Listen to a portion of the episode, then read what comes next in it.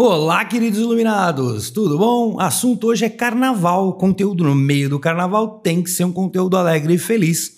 Vamos falar sobre carnaval e egrégora de carnaval. Então, se você é daquelas pessoas que adora este momento no nosso país de comemoração e festejo, conteúdo para você, informações que provavelmente você não saiba. Agora, se você não gosta, não é do clima de carnaval, pode ficar tranquilo porque vai ter informação positiva para você também vou até mudar a musiquinha no início para poder entrar no clima num conteúdo mais solto e tranquilo, porque afinal estamos no meio do carnaval, queridos iluminados. Vamos lá!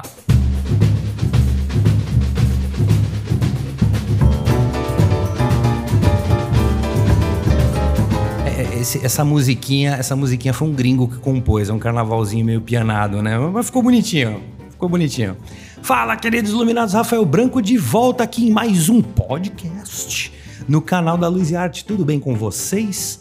No meio do carnaval, né? Vamos ver quem são os fiéis seguidores da Luz e Arte que vão me ouvir aqui no meio da maior festa popular praticamente do planeta, não é só do Brasil não, uma festa maravilhosa.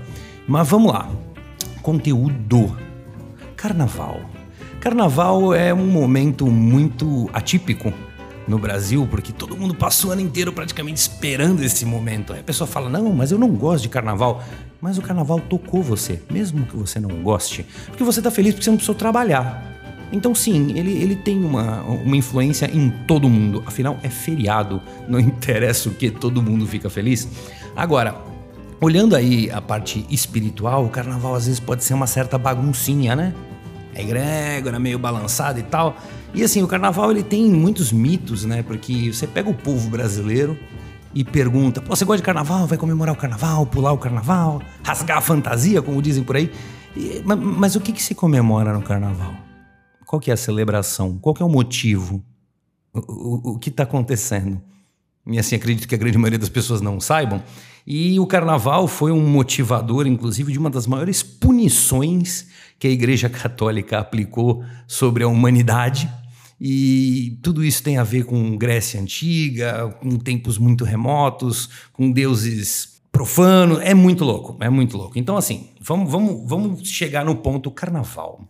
Eu vou citar muito para explicar o carnaval a palavra pagão, né? O paganismo, alguma coisa é pagão.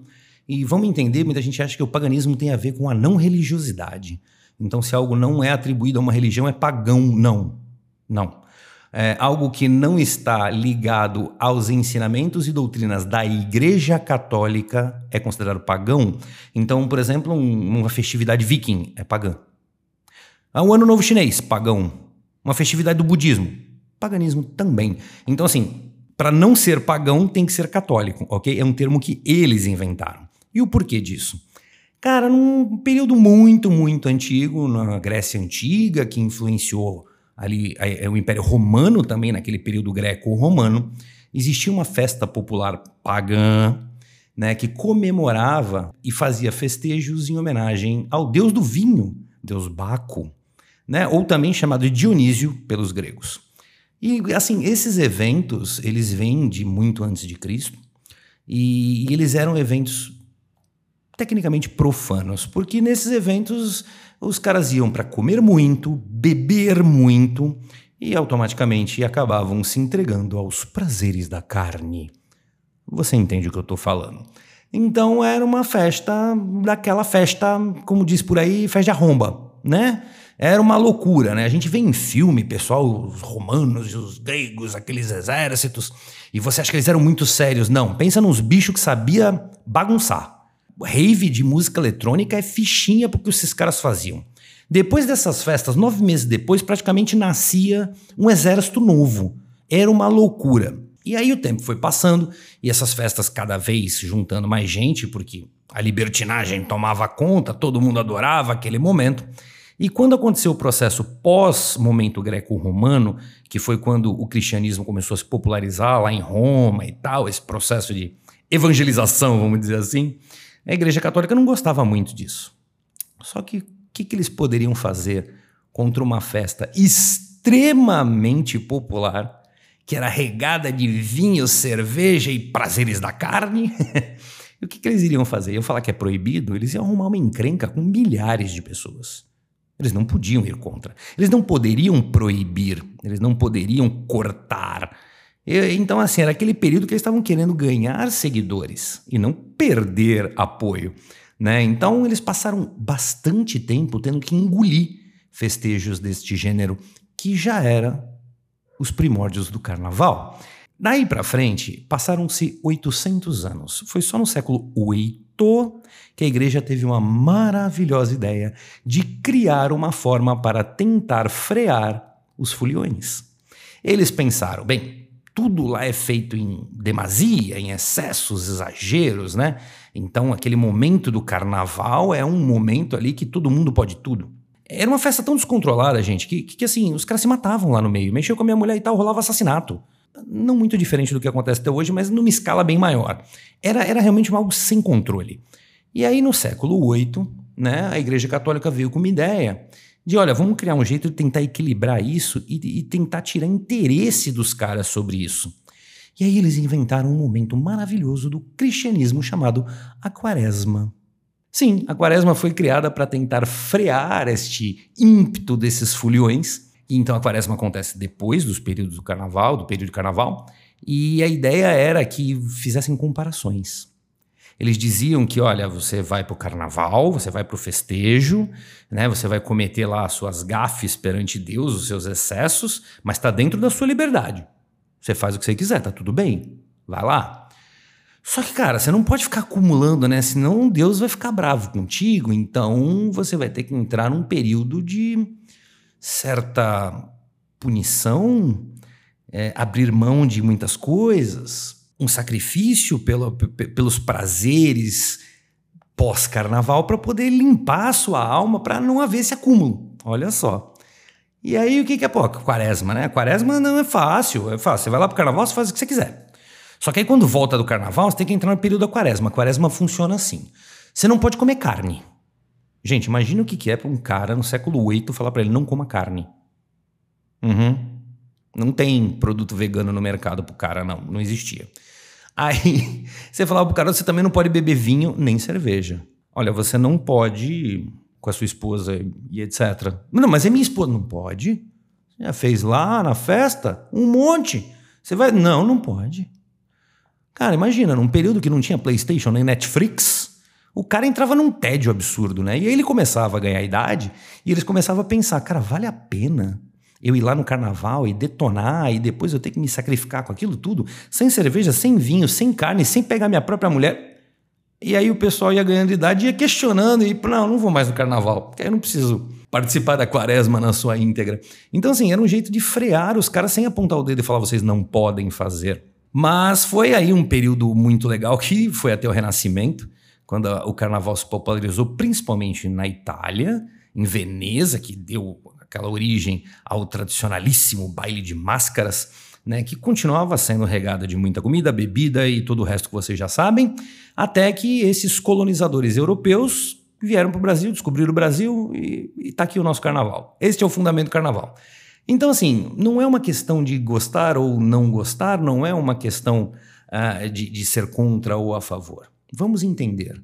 Nós temos milhões de pessoas no Brasil que são influenciadas pelo carnaval, gostando dele ou não. Ok? brincando, pulando o carnaval, rasgando a fantasia ou não.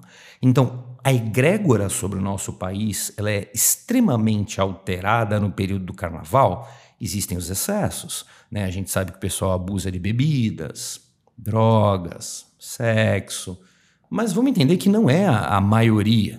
Né? Temos muitas famílias que brincam o carnaval com seus filhos, né? aquela coisa das marchinhas clássicas de carnaval, que é muito bonito. Então, existe o lado belo do carnaval.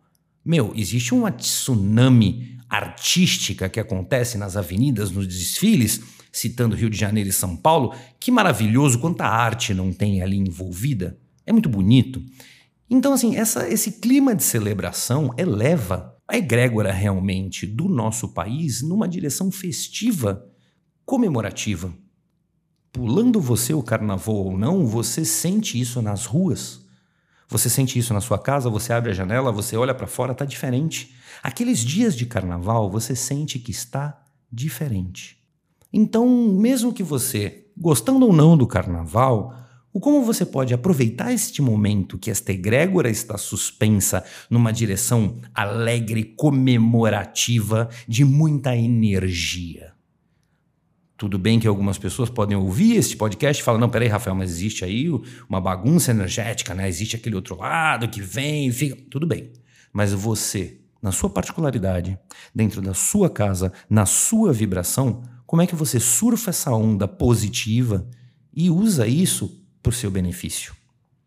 Aproveite o momento do carnaval para celebrar o que você tem que celebrar. Agradeça pela sua vida, agradeça pela sua saúde, pela sua família, pelo seu trabalho, pelas dificuldades que você tem, porque elas te ajudam a aprender e aprender muito.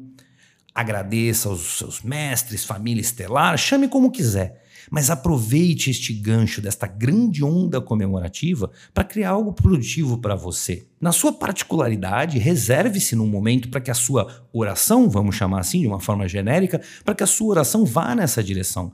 Para um pouco de se preocupar em pedir e gaste muito mais tempo nesta onda comemorativa para agradecer. Pensa nisso.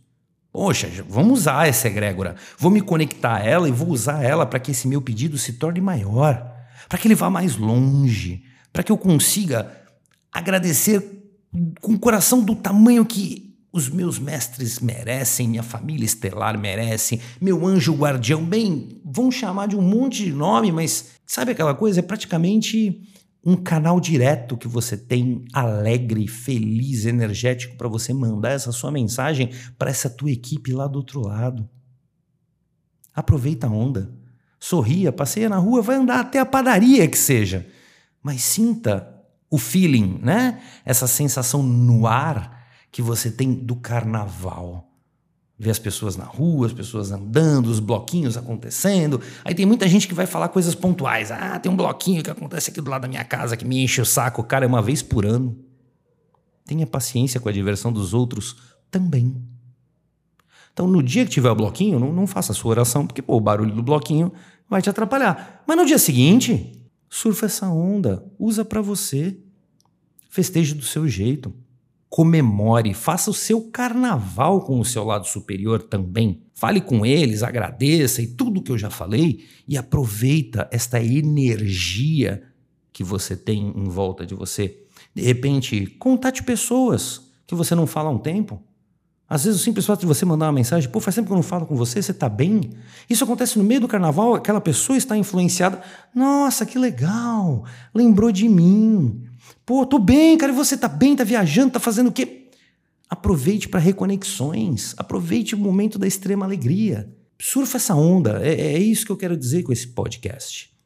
Não interessa se você gosta ou não da música, do, do baile, da dancinha, da fantasia, não, não, não é isso importante. Isso você faz se você quiser.